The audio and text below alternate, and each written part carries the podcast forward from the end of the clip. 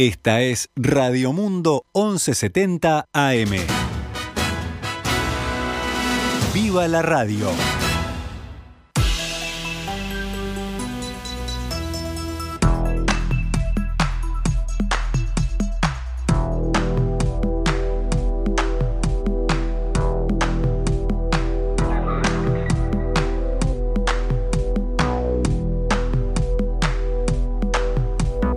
Diez minutos pasan de las 12 del mediodía cuando estamos abriendo otra edición junto a Agustina Robeta de Noticias al Mediodía. ¿Cómo andas, Agustina? Bien, Romy, buen mediodía para ti y para toda la audiencia.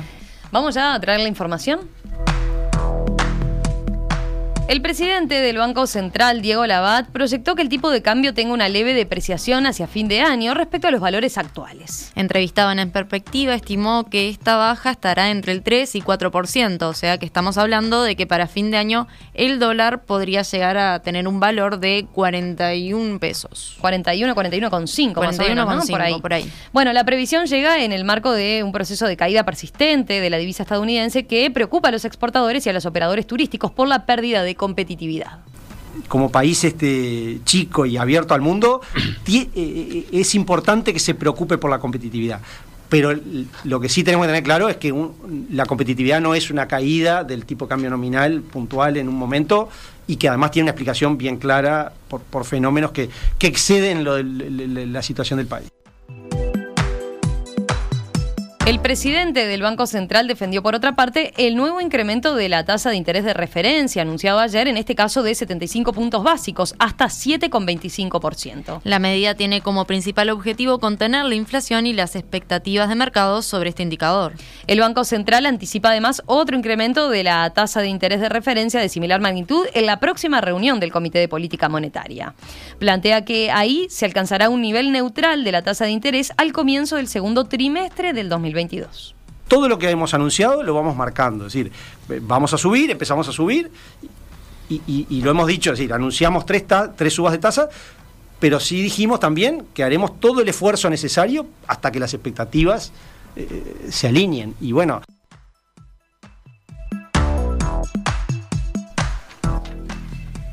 El secretariado ejecutivo del PIT-CNT analizará el martes próximo las dudas que expresaron algunos sindicatos por la convocatoria a un paro general el 8 de marzo durante el Día Internacional de la Mujer, donde además se realizarán movilizaciones a favor del sí a la derogación de los 135 artículos de la Ley de Urgente Consideración. Esas dudas se expresaron en sendos comunicados a los que algunos sindicatos directamente plantean rever el paro general y votar un paro solo de mujeres para el 8 de marzo. La secretaria general del PIT-CNT, Elvia Pereira, dijo, hablando con su rayado, que eh, el martes el martes próximo, tomarán nota de todos los planteos y dudas recibidas.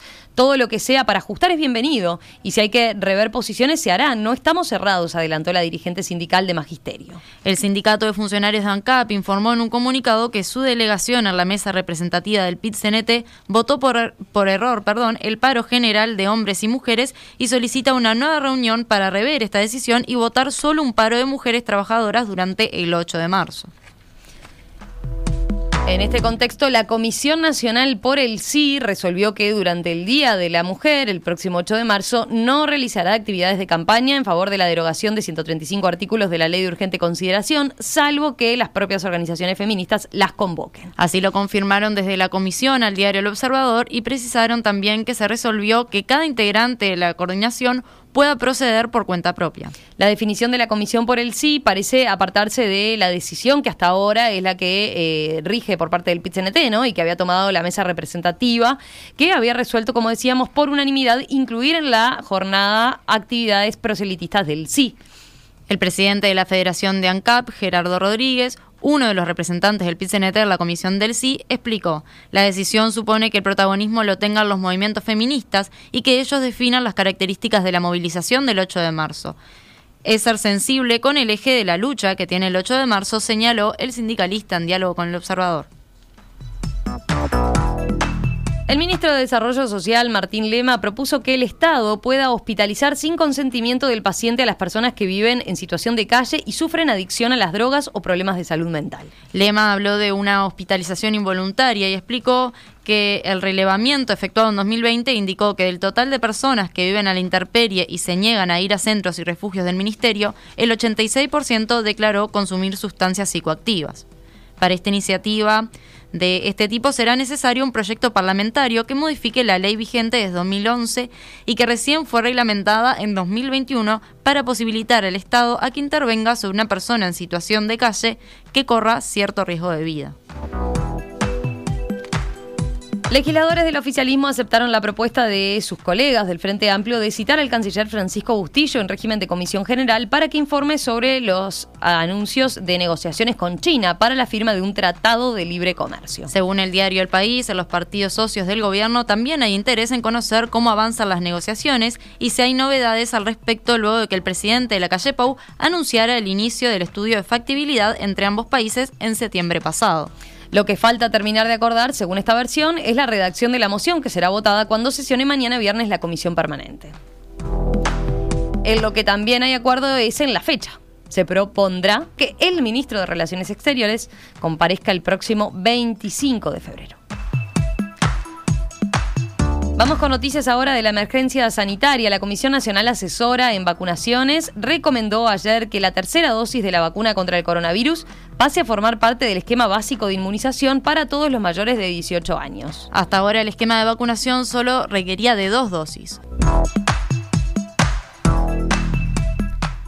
El órgano asesor del Ministerio del Interior le recomendó a esta cartera que presente al Parlamento un proyecto de ley de reforma del Código Penal. El órgano que hizo la recomendación es el Consejo de Policía Criminal y Penitenciaria creado por la Ley de Urgente Consideración. Según consigna hoy el diario El Observador, la recomendación de reforma del Código Penal consta en la respuesta que dio el Ministerio del Interior a un pedido de informes que recibió de la diputada frente amplista Lucía Echeverry. Uno de los puntos más observados por el Consejo fue la diversidad de las normas que regulan el sistema penitenciario, algunas creadas en dictadura, por lo que se recomienda una reforma del Código Penal que conforme un cuerpo normativo actualizado, armónico y sistematizado. Cerramos con otras noticias. Un adolescente de 15 años fue asesinado de tres balazos ayer sobre las 5 de la tarde en la zona del Cerro, en las calles Puerto Rico y Santa Cruz de la Sierra. Cuando llegó la policía, la víctima ya había sido trasladada por particulares al centro coordinador del Cerro, donde falleció.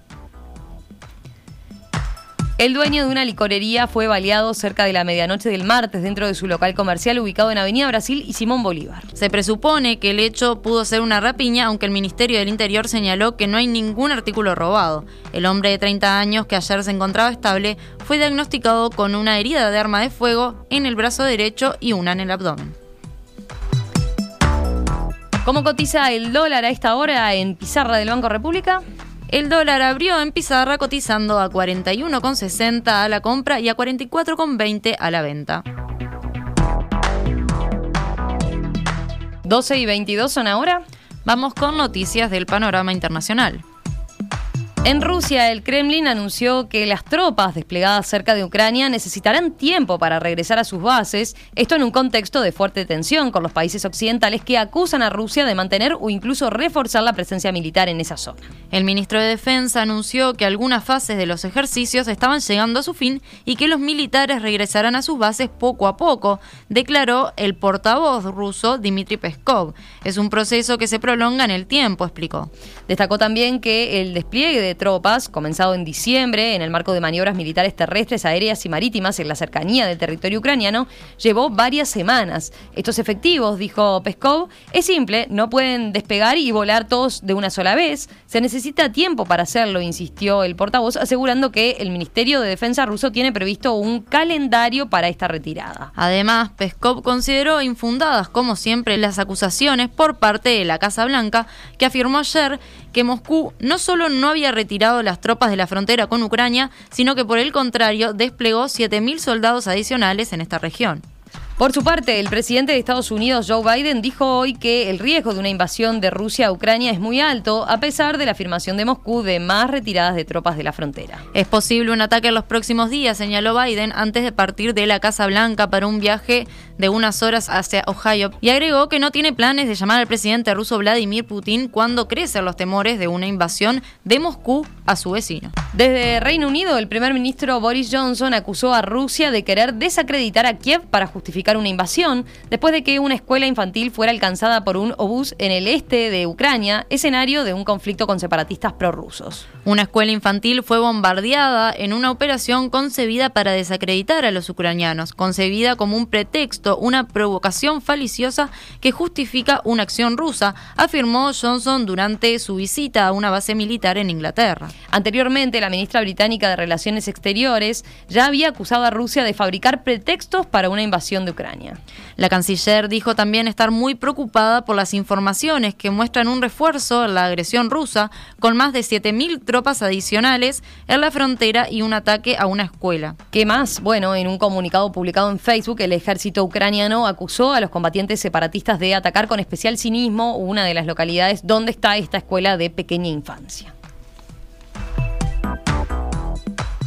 Cerramos con el deporte. Sí, porque hoy comienza la fecha número 20 de un total de 26 de lo que es la fase regular de la Liga Uruguaya de Básquetbol que lidera Goes. Esta noche se enfrentarán Hebraica y Maccabi con Goes a las 20 y 15 horas en Larre Borges y los otros seis partidos se jugarán mañana.